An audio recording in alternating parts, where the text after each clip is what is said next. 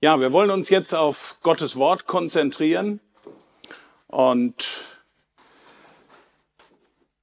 ich hoffe, ihr habt Vorbereitung getroffen äh, für die, die an den Bildschirmen sind. Wir haben so ein Handout, so ein Zettel auch auf unsere Homepage geladen, dass man das runterladen kann, weil daran werde ich mich jetzt halten und auch entlang gehen und dann kann ich auch ein bisschen schneller die äh, erste Zeit durchmachen, dass wir halt eben äh, vom Überblick ein bisschen schneller da durchkommen. Man sollte Feste feiern, wie sie fallen. Aber hallo, genau so, das Sprichwort. Man sollte Feste feiern, wie sie fallen. Ähm, ein altes Sprichwort, um jede Art von Feier irgendwie mitzunehmen. Und was denkt ihr? Äh, Feiertage. Wer ist Weltmeister in Feiertagen? Was würdet ihr sagen? Wer hat die meisten Feiertage auf, der, auf dem weiten Erdenrund? Was würdet ihr sagen? Die gesetzlichen Feiertage. Was gibt's so, was gibt's so an, an Wetten oder an? Hat jemand einen Vorschlag? Falsch. Österreich ist es nicht, auch wenn sie in den Bergen sitzen, ähnlich wie die Schweizer, aber da haben sie nicht so viel zu feiern. China nicht ganz, aber Japan. Japan ist mit 16 gesetzlichen Feiertagen weltweit das Land, was am meisten Feiertage hat. Wir in Deutschland liegen je nach Bundesland zwischen neun und 13 Feiertagen in einem äh, guten ja, Mittelfeld. Auch wenn man manche Feste noch nie vorher gehört hat oder auch gar nicht kennt, egal, feiern geht immer. So habe ich den Eindruck. Ne? Ist egal, Hauptsache feiern. Ne? Feiern machen wir halt mit, wenn gefeiert wird.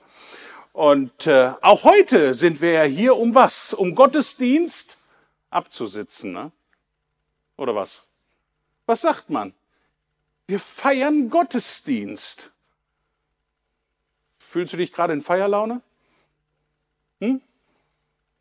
Ist ja so, ne? Also manch einer sagt so, ja, lieber Gottesdienst, ja, wir müssen ja zum Gottesdienst, weil es schon immer so war, Tradition oder weil wir Gottesdienst, äh, ja, gezwungenermaßen feiern müssen oder so. Äh, wisst ihr, was unser Gott, der Vater im Himmel, so richtig, richtig gerne mag? Er liebt Feste. Er liebt Feste. Er liebt sie sogar so sehr, dass er sieben jährliche Feste für sein Volk Israel geplant hat. Eine Übersicht finden wir dazu im dritten Buch Mose Kapitel 23 ab Vers 2. Und ich habe euch diese Feste mal, wir haben euch diese Feste mal so aufgeführt in diesem Handout, einfach mal so sieben Feste hintereinander. Ähm, und Gott spricht sogar dort in Vers 2 von meinen Festen. Er nennt diese Feste, es sind seine Feste, meine Feste, die Feste des Herrn. Da ist zuerst das Pessachfest. 3. Mose 23, Vers 4 und Vers 8. Es ist das Fest des Auszuges raus aus dem Land der Sklaverei in das Land der Verheißung. Es ist auch eines der ersten von drei Wallfahrtsfesten, an denen man zum Tempel nach Jerusalem dann immer wieder zog zu diesem Fest. Dann haben wir das Fest Mazzot. Matzot, das Fest der ungesäuerten Brotes, schließt sich direkt an an Pessach. 3. Mose 23, Vers 4 und bis 8, das siebentägige Fest der ungesäuerten Brote, die sogenannte Pessachwoche oder Passawoche. Und dann kommt das dritte Fest, Reshit Katzir oder Chag Bikorim, das Fest der Erstlingsfrüchte. 3. Mose 23, 9 bis 14. Das wird am zweiten Tag der Pessachwoche gefeiert. Es spricht von der Hingabe äh, des ersten und besten Teiles an Gott. Eigentlich so ein bisschen ähm, wie verfrühtes Erntedank, ganz am Anfang könnte man fast sagen, so ein bisschen in die Richtung. Darauf folgt aber dann das Shavuot, das Wochenfest. Wir kennen es äh, unter dem Namen Pfingsten. 3. Mose 23, 15 bis 22. Es wird 50 Tage direkt nach Pessach gefeiert und es ist das ja eigentliche jüdische Erntedankfest. Ähm, es ist das zweite von drei Wallfahrtsfesten, äh, wo man zum Tempel hinaufging. Das Fest des Wortes Gottes, das dem Volk Israel am Sinai gegeben wurde, die Geburtsstunde Israels und des alten Bundes. Und dann kommt das Haupt Rosh Hashanah, der Tag des Schofarblasens, der, der Kopf des Jahres, Rosh Hashanah, das Trompetenfest. Es ist der Neujahrstag, dritte Mose 23, die Verse 23 bis 25. Das hatten wir vor zwei Wochen. Sechste auf den 7. September war Rosh Hashanah in diesem Jahr. Und dann kam Yom Kippur, das war gerade in der letzten Woche von Mittwoch auf Donnerstag, wo auch da dieser Anschlag, wo wir gerade von gehört haben, von Rocco Gremmel auf der Synagoge war. In Hagen, das ist ja die Synagoge, wo wir vor zwei Monaten noch waren und mitgeholfen haben, um sie vom Wasser zu befreien, von dieser Flut. Genau an dieser Synagoge Anschlag an Yom Kippur, dem großen Versöhnungstag, wo die Schuld des Volkes von einem Jahr gesühnt wird und bedeckt wird. Ja, 3. Mose 23, die Verse 26 bis 32. Und dann startet fünf Tage nach Yom Kippur das nächste Fest. Und genau hier befinden sich zurzeit alle jüdischen Menschen weltweit zwischen diesen beiden Festen, zwischen Yom Kippur und dem Sukkot. Sukkot. Und das ist ein entscheidender Punkt, ein besonderes Fest. Und das dritte und das letzte der drei Wallfahrtsfeste, es ist definitiv Sukkot, das Laubhüttenfest. Wir haben es in der Schriftlesung schon gehabt, 3. Mose 23, die Verse 33 bis 37. Es ist das Fest der Vollendung. Es ist ein langes, ein fröhliches, ein sehr unbeschwertes Fest in Israel. Kommen wir gleich noch dazu. Also ab morgen, also Montag, den 20.09. bis zum Montag, den 27.09. wird das Laubfest, Laubhüttenfest in Israel und weltweit bei allen jüdischen Menschen gefeiert. Spätestens jetzt merkt ihr, dass dieser Gottesdienst etwas anders ist als die anderen Predigten, die ich sonst so halte. Es geht um feste Feiern, Feiern ohne Ende, ja. Ähm, das ist schon ein bisschen was anderes wie sonst. Spätestens jetzt wird das einem klar. Schauen wir mal weiter. Wir haben also sieben Feste des Volkes Israels mit ganz viel Bedeutung, Symbolik und auch Tradition. Sieben Feste, die wir als Gemeinde nicht unbedingt mehr feiern und ähm, es biblisch gesehen auch nicht unbedingt brauchen als Gemeinde heute in dem neutestamentlichen Kontext. Bis auf Shavuot, was eben von der Bedeutung für uns Christen eine ganz andere Bedeutung hat und deswegen auch die Umbenennung bei uns als Christen in Pfingsten. Unsere Aufgabe als, als Gemeinde ist es nicht zurück zu den Wurzeln des Judentums zu kommen. Das heißt, wir müssen nicht jüdisch werden. Bitte, da müssen wir sehr aufpassen. Ähm, versteht mich da jetzt nicht falsch. Wir haben nichts mehr mit dem Judentum zu tun.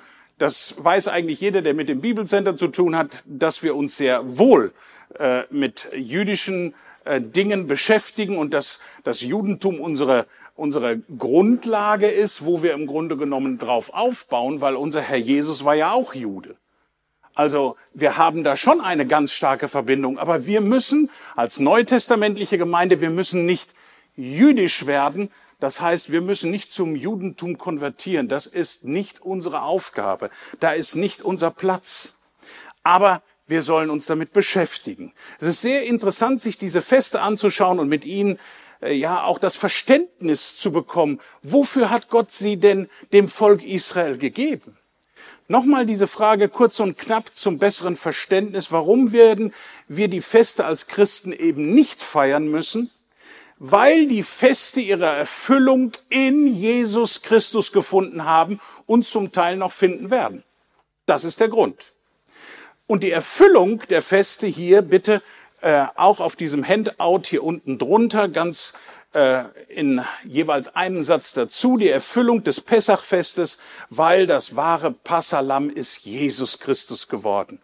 Ähm, das Fest der ungesäuerten Brote hat seine Erfüllung mit der Sündlosigkeit des Opfers von Jesus und der Zurechnung seiner Heiligkeit ähm, an die Glaubenden, wenn der Herr Jesus sagt hier in Johannes 6, 35, ich bin das Brot des Lebens zum Beispiel, ja. Oder dann auch das Fest der Erstlingsfrüchte. Es ist erfüllt mit dem Erstling aus den Toten und das ist wer? Jesus Christus nach 1. Korinther 15, Vers 20. Und dann haben wir das Wochenfest Shavuot, also Pfingsten.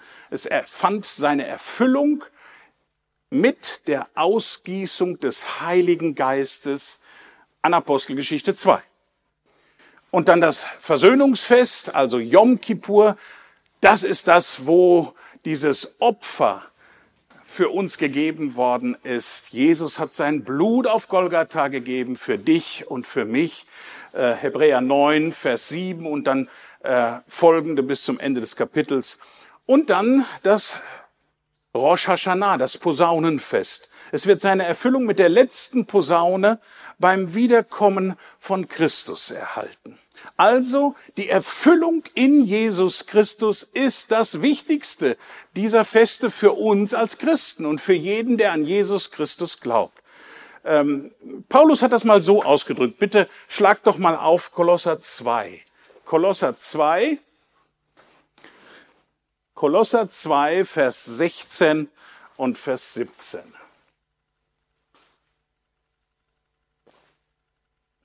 Kolosser 2, Vers 16 und Vers 17. Da heißt es, so richtet euch nun niemand wegen Speise oder Trank oder betreffs eines Festes oder Neumondes oder Schabbats, die einen Schatten der künftigen Dinge sind. Der Körper selbst aber ist des Christus. Das heißt also, Christus macht es aus. Christus macht es aus. Jesus ist der Mittelpunkt und nicht irgendwelche Feste, nicht irgendwelche Feiern. Die prophetische Bedeutung der Feste sind wichtig und dennoch stehen sie bei uns als Christen nicht in unserem äh, jährlichen Feierkalender und äh, Festkalender als Priorität Nummer eins. Wir feiern als Christen, wenigstens die meisten von uns, Ostern, Pfingsten, Himmelfahrt und natürlich auch Weihnachten.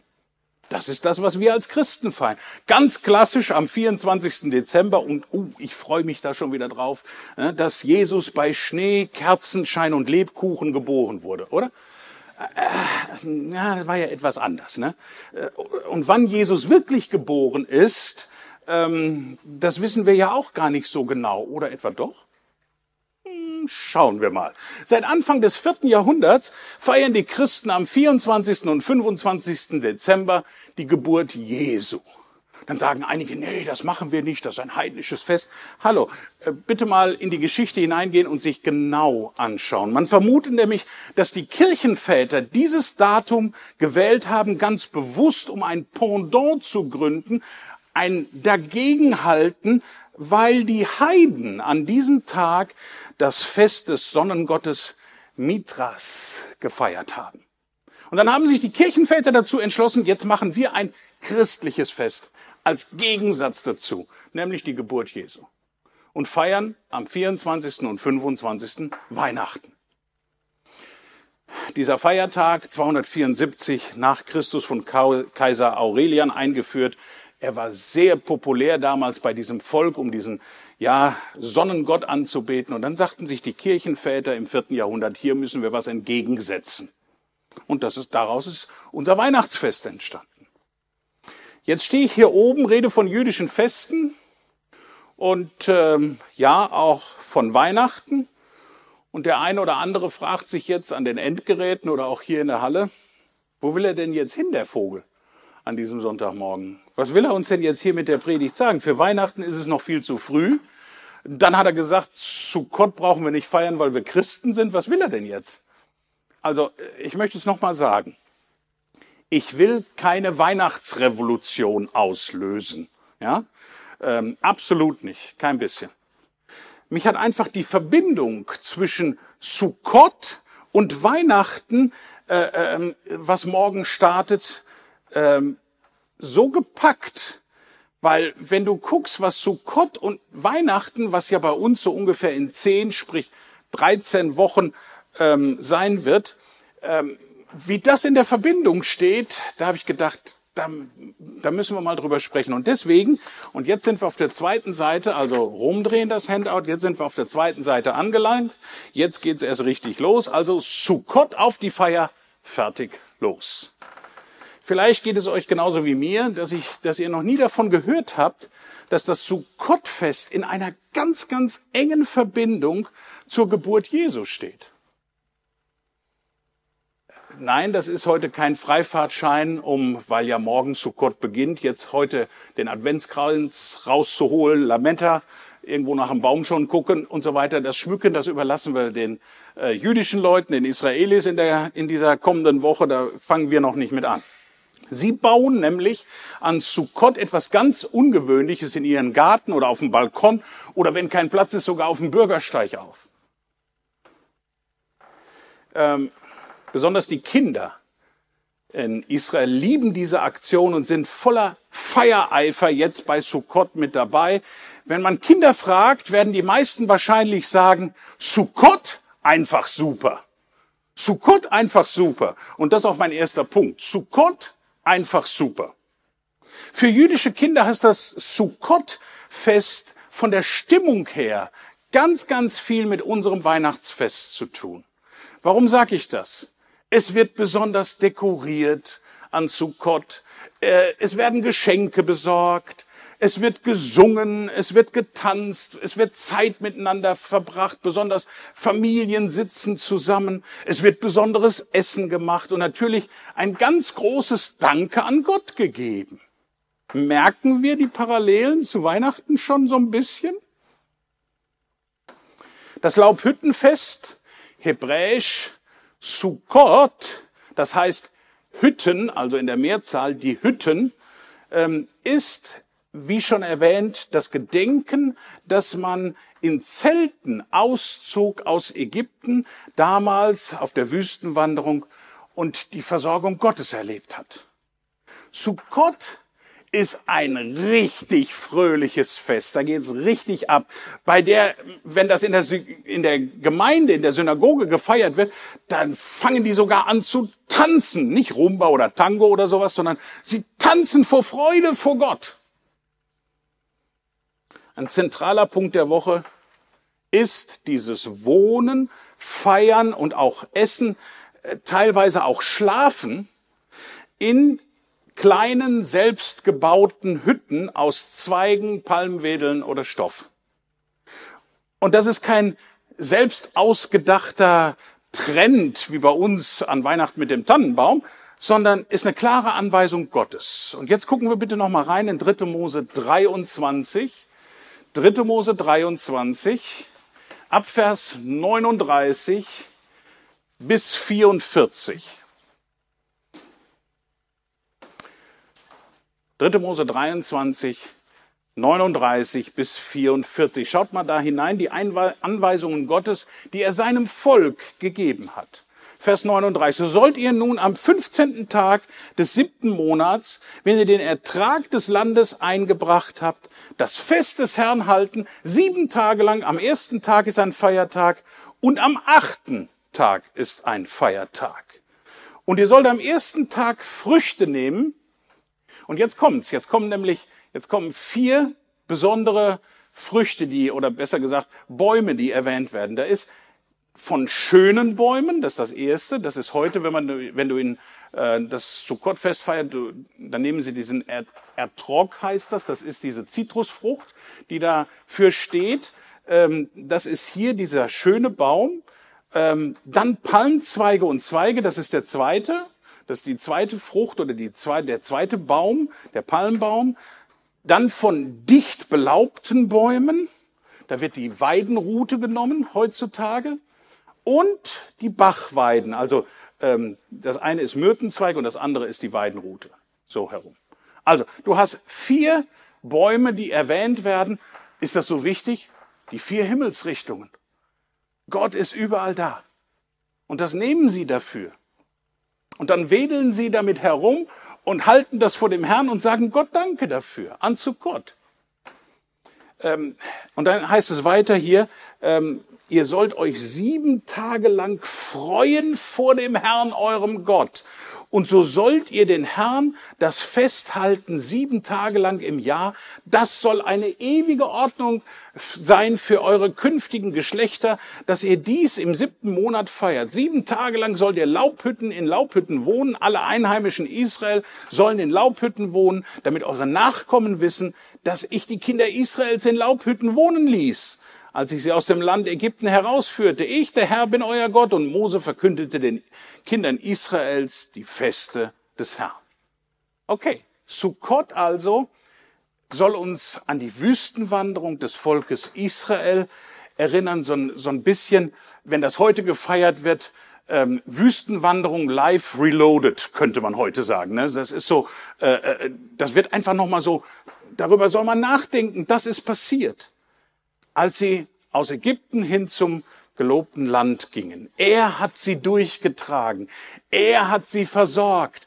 Der Vater im Himmel hat seine Hand über sie gehalten, ist ihnen vorausgegangen, hinterhergegangen, hat sie getragen, so dass noch nicht mal irgendwo ein, ein, ein Fuß an einen Stein gestoßen ist. Und daran sollen sie sich erinnern.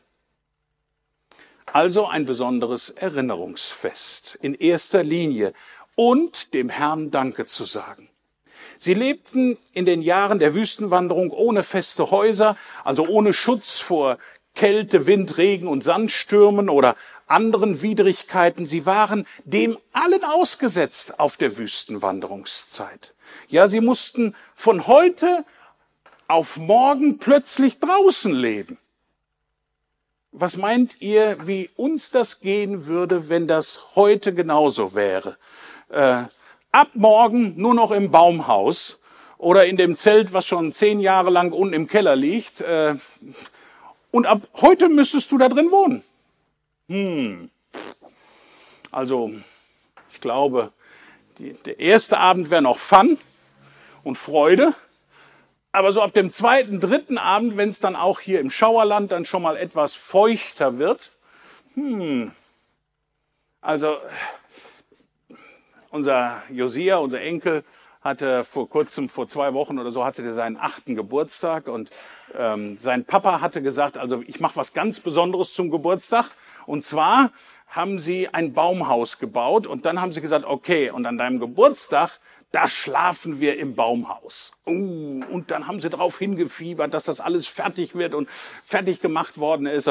Und dann haben sie tatsächlich an dem Geburtstag da auch drin geschlafen und dann wurden sie nachts noch überfallen von einer Wildschweinhorde, die aber keine, keine war und so weiter. Also es war richtig spannend, da ging es richtig ab. Ne? Da, und die haben sich gefreut, die Kinder, dass sie da im Baumhaus mit dem Papa schlafen durften. Damals war es noch eine nie dagewesene Zeit für die Kinder Israels, in der Gott, in der der Gott Israels, Yahweh, mit ihnen in der Wüste wohnte und mit ihnen ging. Das Fest zu Gott erinnert uns Christen an eine Bibelstelle, die wir mit Weihnachten verbinden. Und ich bitte äh, euch, schlagt mal auf Johannes 1. Johannes 1. Dort wird eine Situation beschrieben, in der Gott ganz nah bei uns Menschen wohnen wollte. Johannes 1, Vers 14. Johannes 1, Vers 14. Da heißt es, und das Wort wurde Fleisch und wohnte unter uns. Nach der neuen Genfer Übersetzung heißt es, er, der das Wort ist, wurde ein Mensch von Fleisch und Blut und lebte unter uns. Man kann hier für das Wort wohnen auch zelten hinschreiben. Er zeltete unter uns. Das griechische Wort wohnte, das ist noch das Interessante, das griechische Wort wohnte, ähm, kommt von dem Wort Skynos. Skynos, das die Septuaginta für die Bezeichnung ebenfalls von Sukkot verwendet. Also wenn du die, die Septuaginta, das ist ja die älteste und wichtigste griechische Übersetzung, ähm, wenn du die hast, dann siehst du auf einmal, dass hier Skynos verwendet wird für wohnte. Also das hat was mit Zelten zu tun, mit Hütte, Sukkot. Sukkot erinnert bis heute das jüdische Volk daran, dass Gott in Form der Shechina bei den Menschen zeltete, wohnte in einer Hütte, Sukkot.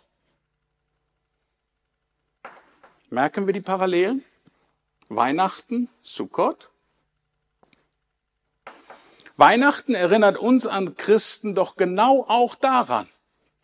Jesus Christe, Christus wurde Mensch und lebte, wohnte freiwillig in einem Leibeszelt hier, ne, so Leibeshütte unter uns. Interessant, oder? Diese Verbindung dieser beiden Feste, zwei Feste mit dem gleichen Inhalt. Gott naht sich den Menschen und möchte eine ganz enge Beziehung mit dem Menschen, mit dir und mit mir haben. Und da hat sich mir die Frage gestellt, sind Sukkot und Weihnachten miteinander verwandt? Und das ist mein zweiter Punkt. Sind Sukkot und Weihnachten miteinander verwandt? Schauen wir uns das mal genauer an.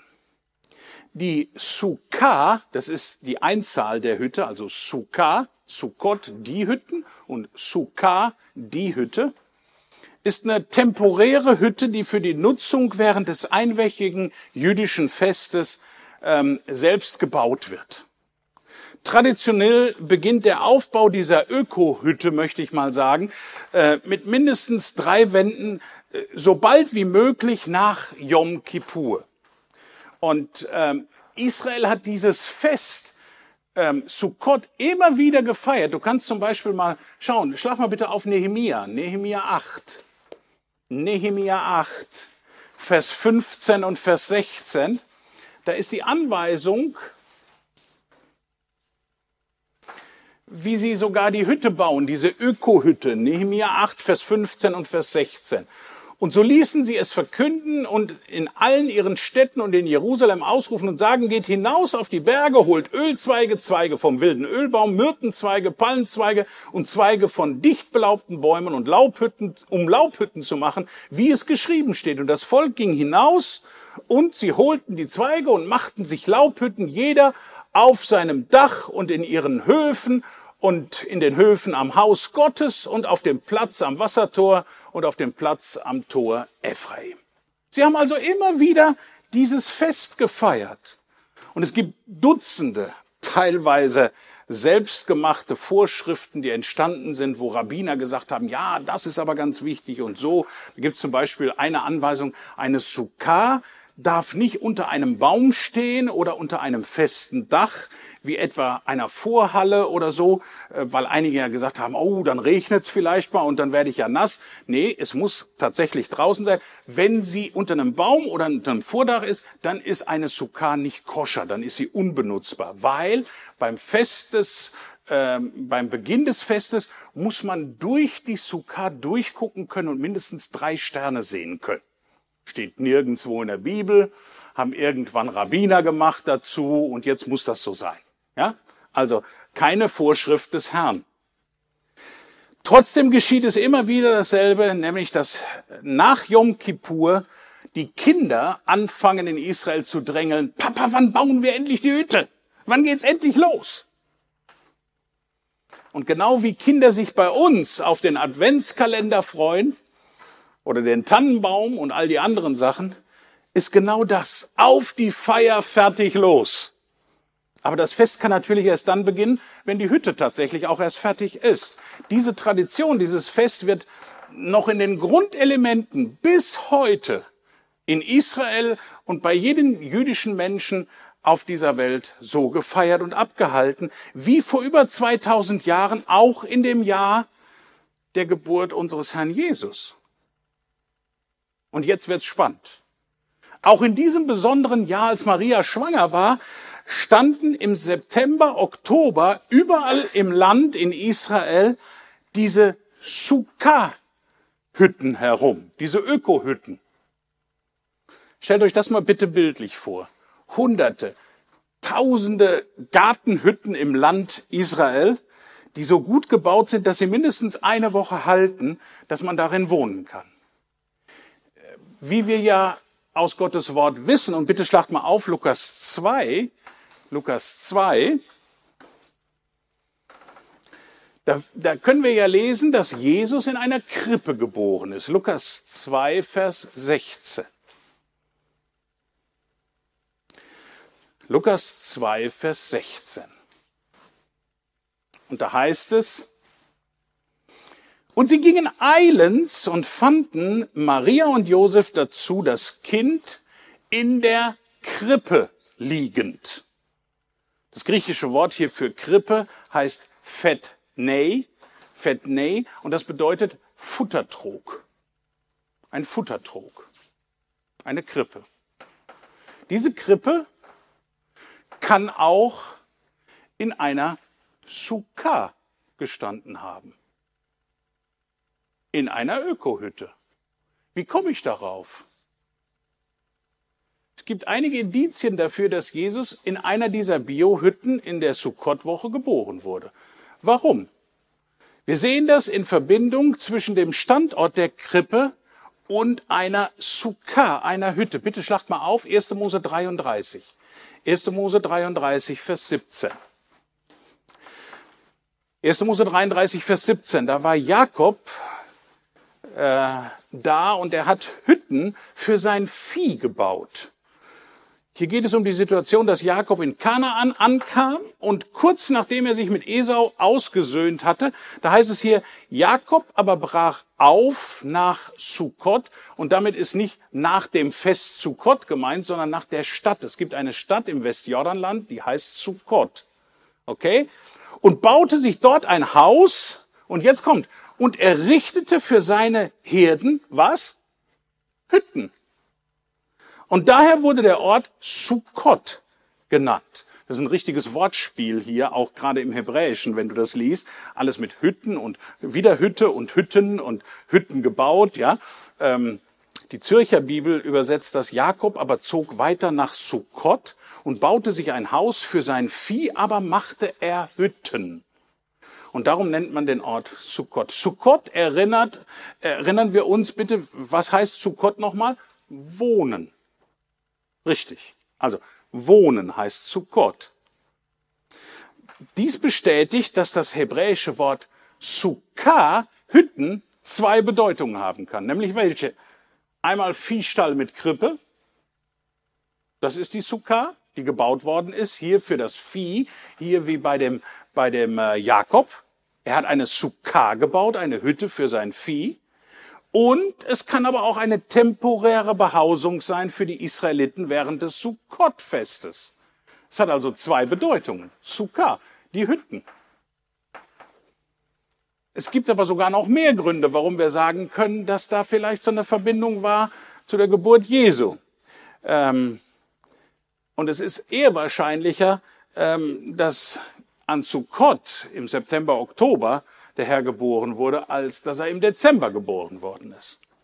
Ein weiteres Indiz sind die Hirten. Hirten würden in Israel nicht mitten im Winter mit ihren Schafen draußen sein. Das macht keinen Sinn. Schlag bitte nochmal auf, oder ich habe es aufgeschlagen, Lukas 2. Lukas 2. Lukas 2, Vers 10. Und da kennen wir dieses aus der, aus der Weihnachtsgeschichte, dieses besondere, diesen besonderen Vers, der Engel erschien den Hirten auf den Feldern und wir wissen alles, was sagt dieser Engel? Fürchtet euch nicht. Ja, herrlich, ja? Jedes Mal an Weihnachten, ne, so fürchtet euch nicht. Denn siehe, ich verkündige euch große Freude, die dem ganzen Volk widerfahren soll. Für jüdische Menschen ist diese Stelle eigentlich sehr interessant zu lesen. Warum? Sukkot wird sowohl das Fest der Freude genannt, also was verkündet der Engel? Große Freude. Und dann, was ist es noch? Es ist auch, und das wissen auch die jüdischen Menschen, es ist das Fest der Völker. Das Fest des Volkes. Warum? Wir werden dann nachher noch drauf kommen. Alle Völker werden einmal das Laubhüttenfest feiern. Nach Sacharia ähm, 14. Werden wir nachher noch drauf kommen. Weil die jüdischen Menschen haben ja auch den ganzen Tag nach, den sie lesen und deswegen auch Sacharia, Sacharia 14. Sie wissen also, dass alle Völker einmal das Sukkot-Fest, das Laubhüttenfest feiern werden. Also, in Israel ist das jedem klar, Sukkot ist die Jahreszeit der Freude. Da ist, da ist einfach Freude. In den heutigen modernen Zeiten bedeutet das noch mehr Party, als in Israel sowieso schon gefeiert wird. Manche in Israel nennen diese Woche auch Partytime. Ähm, also da geht's richtig ab an Sukkot. Es ist das einzige Fest, bei dem von göttlicher Seite etwas befohlen wird. Nämlich, schlag mal bitte auf, 5. Mose 16. 5. Mose 16, Vers 13 bis 15. Und das wird gleich zweimal sehr deutlich gesagt. 5. Mose 16, Vers 13 bis 15. Da heißt es, das Fest der Laubhütten sollst du sieben Tage lang halten, wenn du den Ertrag deiner Tenne und deiner Kälte eingesammelt hast. Und jetzt kommst. Und du sollst an deinem Fest traurig sein. Oder was steht da bei euch? Fröhlich. Ihr sollt fröhlich sein. Du und dein Sohn und deine Tochter und dein Knecht und dein Magd und der Levit und der Fremdling und die Weise und die Witwe, die in deinen Toren sind. Sieben Tage lang sollst du den Herrn, deinem Gott, das Fest feiern an dem Ort, den der Herr erwählen wird. Denn der Herr, dein Gott, wird dich segnen in dem ganzen Ertrag deiner Ernte, in jedem Werk deiner Hände. Und darum sollst du von was? Herzen? Fröhlich sein. Für unser Weihnachtsfest haben wir doch auch eine ganz klare Ansage, liebe Geschwister, nämlich was? Wir haben es vorhin schon gelesen, Lukas 2, Vers 10. Ich bringe euch die Nachricht der großen Freude. Fürchtet euch nicht, ich verkündige euch große Freude. Überlegt euch das bitte einmal. Für viele, denke ich, ist das ein sehr neuer Gedankengang, dass Sukkot und Weihnachten zusammengehören. Aber als ich das zum ersten Mal auch so studiert habe und mich da rein gedacht habe, das war echt ein Hammer. Das passt so zueinander, ganz fantastisch. Ist das nicht ein wunderbarer Gedanke, auch dass der Vater im Himmel ein einwöchiges Fest für die Geburt seines Sohnes geplant hat? Das war nicht einfach nur so eine Nacht draußen, jo, einmal irgendwie so Erscheinung, ne, Hirten, und dann gehen die und dann kriegt er da seine drei Geschenke und dann war's das. Nee, sondern eine Woche wird gefeiert, weil der Herr Jesus geboren worden ist. Ich finde das ein Klassengedanken, also sollten wir vielleicht übernehmen. Eine Woche ne, so feiern. Ich find, bin immer für feiern. Also ähm, fand ich klasse. Dann hätte das ganze Volk das Freudenfest Sukkot gefeiert und dabei gar nicht so richtig mitbekommen, um wen es eigentlich geht. Und genau das Gleiche ist ja heute in Deutschland auch. Was ist denn Weihnachten? Ja, hab ich, da habe ich Urlaub. Da muss ich nicht auf Arbeit. der Inhalt von Weihnachten, wenn du fragst, jo, da war irgendwo was mal mit so einem Kind, ne? Wem ist das denn heute noch bewusst? Hauptsache wir feiern. Hauptsache wir haben irgendwo einen Baum stehen und es gibt eine Weihnachtsgans. Oder Kartoffelsalat, je nachdem. Die einzigen, die es damals begriffen hatten, waren die Weisen aus dem Morgenland. Die, die nicht zum Volk Israel gehörten, die kamen von außen und haben gesagt, hey, hallo, wir haben da irgendwo was gesehen und was mitbekommen. Äh, wie steht's denn? Wo ist denn der König? Wir wollen da gerne feiern. Eine weitere interessante Verbindung zwischen Sukkot und Weihnachten ist die damalige Volkszählung. Die Volkszählung von König Herodes in Lukas 2, Vers 1 fand höchstwahrscheinlich über den Zeitraum von einem Jahr in Jerusalem statt, weil äh, es gab ja keine Computer, sondern es gab nur eine Stein-SMS. Stein-SMS, schmeiß mich Stein, ne? SMS, schmeiß mich Stein. Ähm, in der damaligen Zeit, weil äh, gab's ja noch nicht irgendwo so ein Ding, wo man, ne, und Computertechnik und Chips und überhaupt. Äh, Chanukra ähm, fällt in den Winter um den 25. Dezember herum. Das ist kein vorgeschriebenes Pilgerfest. das ist das Fest, was wir an, in der Nähe von Weihnachten feiern. Und das war kein Pilgerfest, an dem die äh, heiligen Männer irgendwo nach, nach Jerusalem kommen mussten. Also keine High Season in der, äh, ich möchte mal sagen, in der Unterbringungssaison. Chanukra. Aber nur während des vorgeschriebenen Festes, eines Wallfahrtsfestes, und das war Sukkot, gab es keinen Platz mehr in der Herberge. Habt ihr euch das mal überlegt, warum kein Platz mehr in der Herberge war? Hätten Sie doch zur nächsten Herberge gehen können. Hätten Sie doch zum nächsten Hotel oder äh, äh, was auch immer, wie heißen die, Etapp-Hotel oder was auch immer, eben mal schnell noch so, ne? Bed and Breakfast. Gab's nicht, es war alles dicht. Warum? Es muss ein Fest gefeiert worden sein, wo alles überladen war von Leuten, die nach Jerusalem gekommen sind, weil sie an diesem Wallfahrtsfest dran teilnehmen wollten. Also ist es auch unwahrscheinlich, dass Josef und Maria planten, um Chanukra diese äh, Reise zu planen. Sie mussten ja zwei Fliegen mit einer Klappe schlagen. Mit einer Reise wollte man das Wallfahrtsfest, zu dem alle nach Jerusalem reisen wollten, und die vorgeschriebene Volkszählung abhandeln. Das war Sukkot. Es war das zweite Wallfahrtsfest im, Herrn, äh, im Herbst. Und das macht auch sehr viel Sinn, denn mit einer schwangeren Frau in dem Zustand, die schickt man nicht zweimal innerhalb von kürzester Zeit auf eine lange Reise mit dem Esel. Also tut man nicht. Also haben auch wir darin einen versteckten Hinweis, dass unser Weihnachten eigentlich im September realistischer ist als im Dezember. Und für die ganz Schlauen unter uns sei gesagt, man kann auch aufgrund des jährlichen Zyklus ähm, des Tempeldienstes der Priester und Leviten ähm, zur Zeit der Geburt des Messias das ganz genau ausrechnen, dass es eigentlich um das Herbstfest Sukkot war, dass Jesus geboren wurde. Aber auf das Ausrechnen, da möchte ich jetzt nicht speziell darauf eingehen. Da gibt es viele Internetseiten, die das ganz genau recherchiert haben. Solltet ihr euch mal erkundigen. Interessant ist aber noch Folgendes. Wenn das Sukkot-Fest gefeiert wird, dann ist nach sieben Tagen nicht Schluss. Es hört nicht nach sieben Tagen auf, sondern es kommt ein zusätzlicher Festtag dazu. Man nennt ihn den achten Tag. Shemini Azret. Man nennt es das Schlussfest. Also am Ende dieser Woche wird nochmal ein achtes Fest dazugetan, wo man feiert, dass jetzt Schluss ist. Schön, ne? Also du feierst sieben Tage und dann macht man nochmal einen besonderen Feiertag, dass jetzt Schluss ist. So. Bitte guck rein, dritte Mose. Dritte Mose 23, Vers 39. Dritte Mose 23, Vers 39.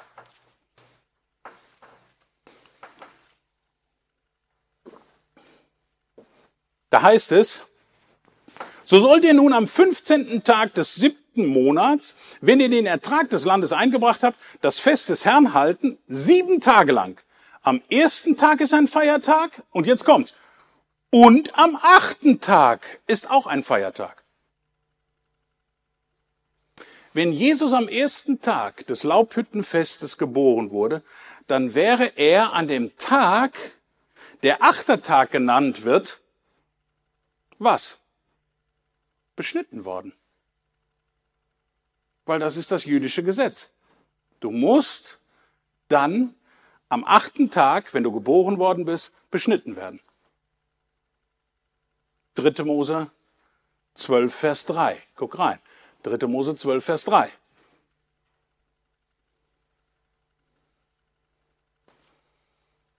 Dritte Mose 12, Vers 3. Am achten Tag soll das Fleisch seiner Vorhaut beschnitten werden. Ist eine ganz klare Anweisung Gottes. Bei der präzisen Planung von Gott könnte ich mir sehr gut vorstellen, dass das nicht einfach so Jo, sondern das war präzise geplant. Ja, nach diesen Bibelstellen kann man sagen, dass es doch sehr, sehr wahrscheinlich ist, dass Sukkot und Weihnachten sehr eng miteinander zusammenhängen. Sehr eng miteinander zusammenhängen. Sie bauen aufeinander auf, ergänzen sich, aber sie sind noch nicht so richtig äh, das passt noch nicht so richtig komplett zusammen. Denn eines sagt die Bibel uns ganz klar. Das schönste Sukkot kommt ja noch. Das schönste Sukkot kommt noch. Und das ist mein dritter und letzter Punkt heute Morgen. Das schönste Sukkot kommt noch. Ganz gleich, ob wir Weihnachten im Dezember oder September feiern, darauf kommt es letztendlich überhaupt gar nicht an. Es ist nicht das Ziel meiner Predigt hier heute Morgen, ein seltsamer Verkündiger zu sein, der etwas Neues entdeckt hat und äh, dadurch nicht mehr Weihnachten feiert. Absolut nicht, dann kennt ihr mich nicht. Ich bin nämlich ein Weihnachtsfeierbär. Absolut. Also Weihnachten, das muss gefeiert werden. Und das ist auch bei uns in der Familie so. Das ist ein spezielles Fest und das gehört einfach mit dazu, weil wir uns daran erinnern wollen, was der Herr Jesus da für uns getan hat, dass er nämlich auf diese Erde für uns gekommen ist. Und das, das feiern wir an Weihnachten. Also bitte, ich bin davon überzeugt, dass Jesus immer klar in unsere Zeit spricht. Und wenn das ganze jüdische Volk in der nächsten Woche Sukkot feiert, sollten wir als Christen schauen, was haben wir denn damit zu tun? Was hat das denn mit dir und mit mir zu tun?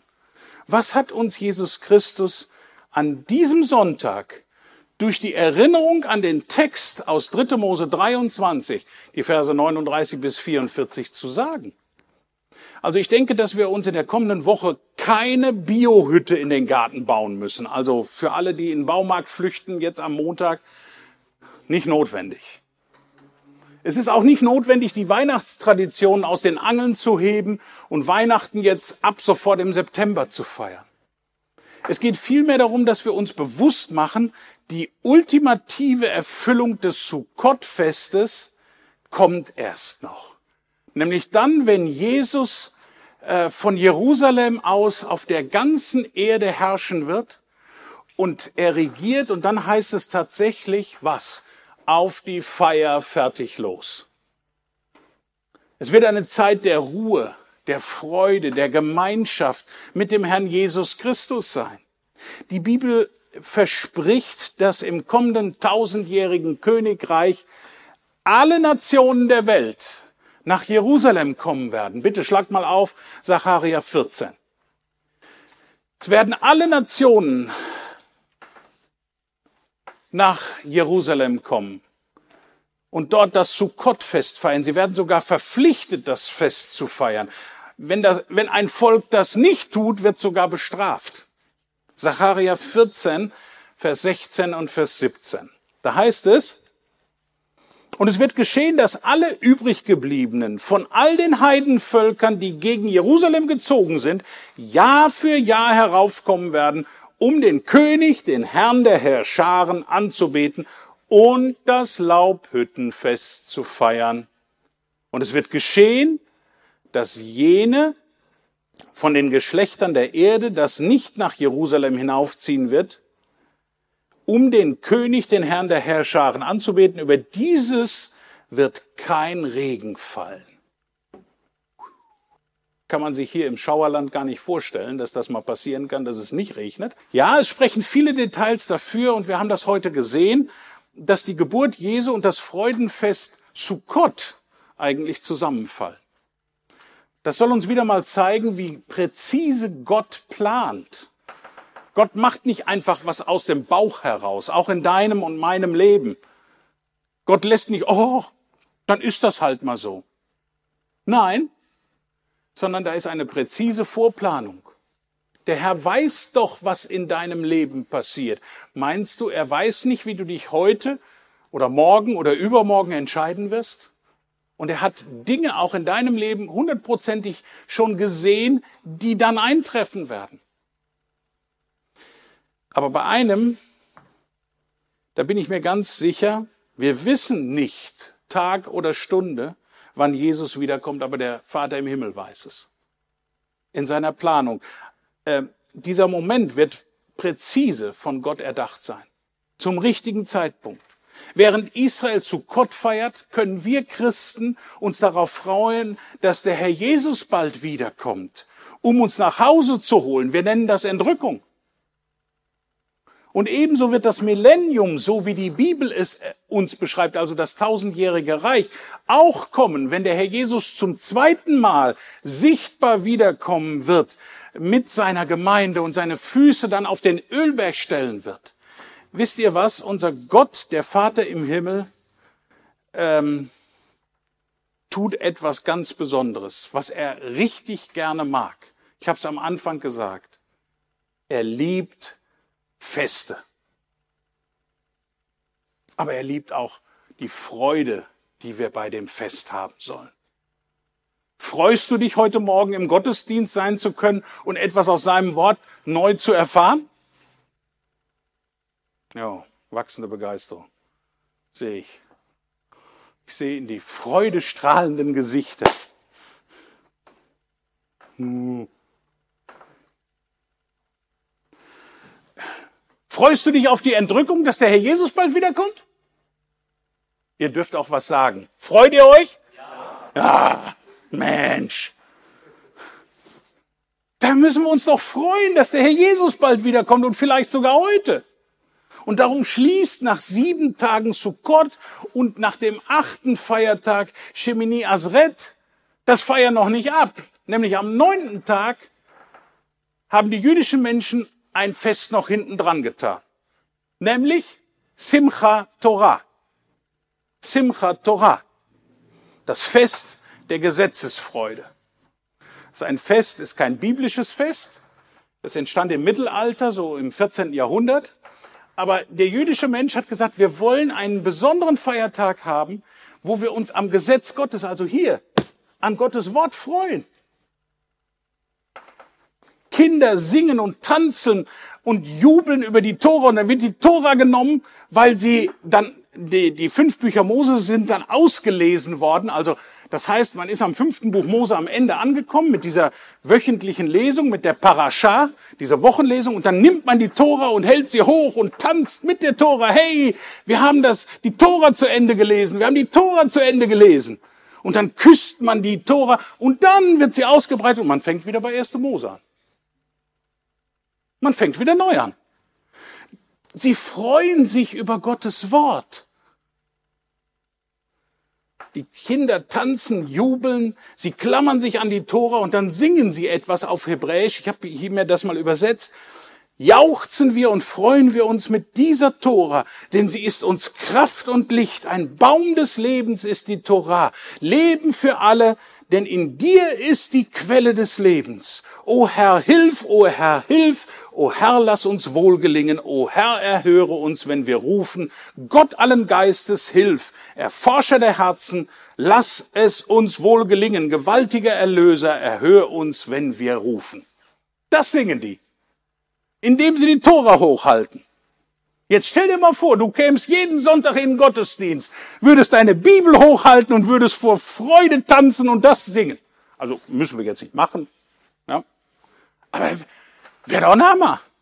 Weil du dich so freust. Nicht, weil es Brauch ist und wir es jeden Sonntag tun müssen, sondern weil wir uns tatsächlich freuen an Gottes Wort.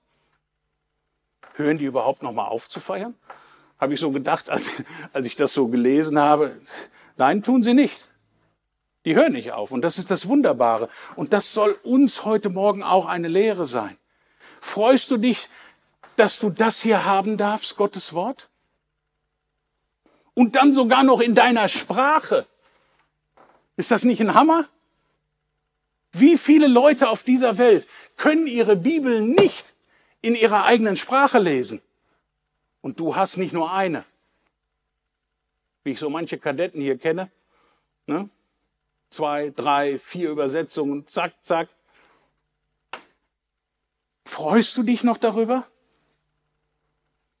Freust du dich, dass du Gottes Wort haben kann, kannst und dass heute am Tag des Herrn, Sonntag, dass du, dass du, ja, ich möchte mal sagen, jeder Tag sogar ein Freudentag sein kann mit seinem Wort? Weil du sein Wort in den Händen halten darfst. Jesus liebt es, wenn wir uns freuen und wenn wir, wenn wir uns in Festen an ihn erinnern, an sein Wort, wie an Simchat Torah. und seine Gegenwart, wie Sukkot und Weihnachten. In all diesen Festen ist ein ganz tiefer biblischer, moralischer Wert enthalten. Morgen, also morgen Abend, startet wieder einmal das allergrößte Freudenfest des jüdischen Volkes, des Volkes, mit dem Gott einen ewigen Bund geschlossen hat. Neun Tage wird gefeiert und sich richtig gefreut. Und überall, wenn du in Israel oder wo jüdische Menschen sind, dann hörst du in diesen Tagen einen Satz. Chag Sameach. Chag Sameach. Das heißt übersetzt Fest frohs, weil die fangen ja von rechts nach links an. Ne? Chag Sameach. Frohes Fest, würden wir sagen. Vielleicht ist das gerade für uns heute wichtig, dass wir uns daran erinnern, dass wir uns freuen sollen. Was sagt der Herr dir und mir heute an diesem Sonntag? Nehemiah 8, Vers 10. Denn die Freude am Herrn ist unsere Stärke. Nehemiah 8, Vers 10. Und dann sagt er uns im Neuen Testament was? Philippa 4, Vers 4. Freut euch und abermals sage ich was? Freuet euch. Wer sich nicht an Gott und seinem Wort freuen kann, liebe Geschwister, der wird schwächer in seinem Glaubensleben. Der ist auf dem absteigenden Ast. Weil wenn du dich nicht mehr an Gottes Wort freuen kannst, dann stimmt etwas in der Verbindung zwischen dir und dem Herrn nicht. Und deswegen müssen wir aufpassen, dass wir wieder die Freude haben an ihm selber und an seinem Wort. Wir brauchen nicht bis Heiligabend zu warten, um uns von ganzem Herzen zu freuen. Freude und Vorfreude sollte heute und in den kommenden Wochen unseren Alltag bestimmen und ebenso auch unsere Laune und unsere Arbeitsmoral prägen in den nächsten Tagen und Wochen. Und wer weiß, vielleicht mit Maske oder ohne Maske. Lass dir die Freude nicht nehmen. Und wem das schwerfällt, sich daran zu freuen, weil du ja sein Wort hast, dass du ihn selber hast als, als Kind Gottes. Wem das schwerfällt, wem das Gefühl von Freude vielleicht zur Zeit abhanden gekommen ist, weil es wirklich schwer ist.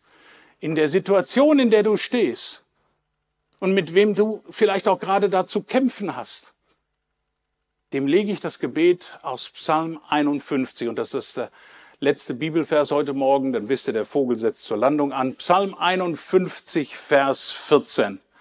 Ganz heftig ans Herz. Psalm 51, Vers 14.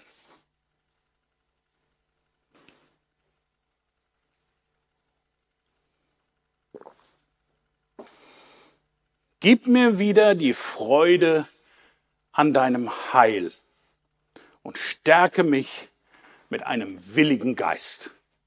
Ist das nicht herrlich? Diese Zuversicht, die wir haben dürfen, dass der Herr uns Freude schenken möchte an seinem Heil und dass er uns stärken möchte mit einem willigen Geist. Ja, Herr, ich freue mich, weil ich für dich unterwegs sein darf. Und liebe Geschwister, wir haben am Anfang des Gottesdienstes gebetet für Deutschland, für Israel. Für uns in Deutschland steht eine interessante Woche bevor. Wir stehen vor der Bundestagswahl. Und ich möchte hier nicht politisch werden, aber wir haben uns trotzdem zu freuen, egal was da kommt. Und wenn das ein rosa kariertes, grün gepunktetes Kabinett wird, das ist ganz egal. Wir haben die Freude im Herrn und die trägt uns. Und keine Partei und keine Impfung und keine Maske trägt uns in der nächsten Zeit, sondern er allein der Herr Jesus selber. Und deswegen in diesem Sinne, Chag Sameach, frohes Fest, Maranatha, unser Herr, komm und bitte heute. Amen.